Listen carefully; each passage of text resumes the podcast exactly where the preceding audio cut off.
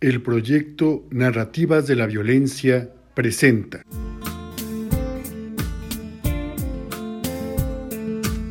Palabras que duelen.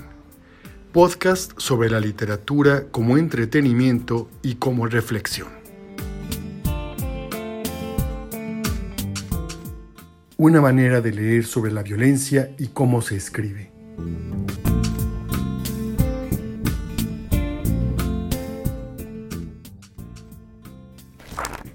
Esta tarde vamos a revisar un texto que todos conocemos, Cenicienta, un cuento clásico de los hermanos Grimm. La historia de la muchacha que deja de sufrir la pobreza y el trabajo arduo gracias a su belleza y sus pies pequeños. Eso nos da una pista del origen del relato. Nos suena a historia china si pensamos en la tradición del pie de flor de loto dorado, donde pareciera que una mujer es más atractiva si tiene un pie diminuto. El objetivo es reconocer el modo en el que la literatura, además de entretenimiento, reproduce formas de la violencia social sobre la que debemos reflexionar.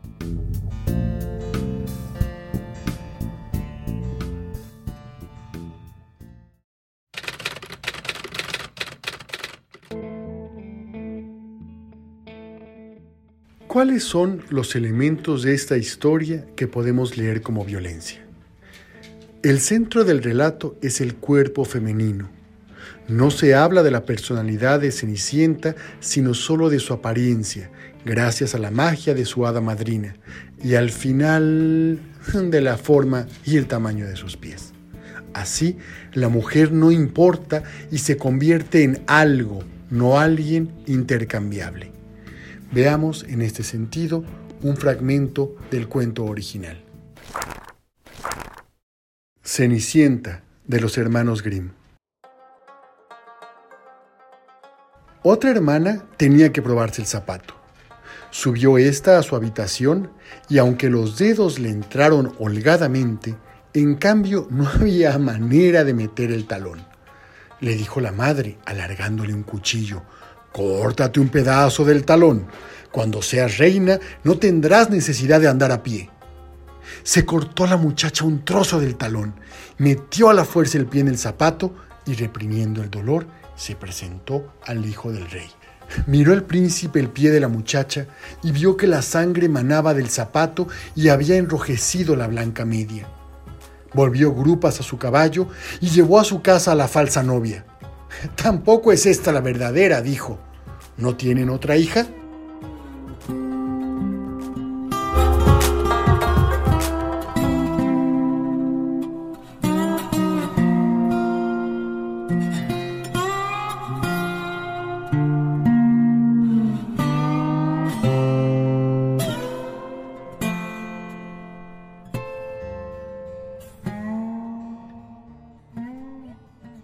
La pregunta que cierra el fragmento tiene unas implicaciones terribles. No importa la mujer, sino solo a partir de un pie que debe caber en una zapatilla de cristal. La violencia de un discurso masculino reduce a la mujer a una parte de su cuerpo, quizá la menos personal y lejana de la cabeza, de su capacidad de pensar.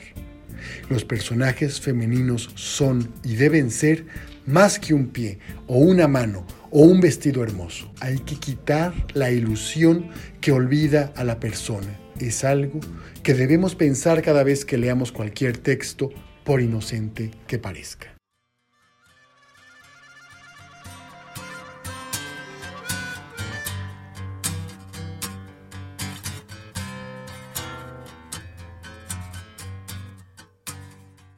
Gracias por escuchar Las Palabras Duelen, un programa para pensar en lo que se escribe y en lo que leemos.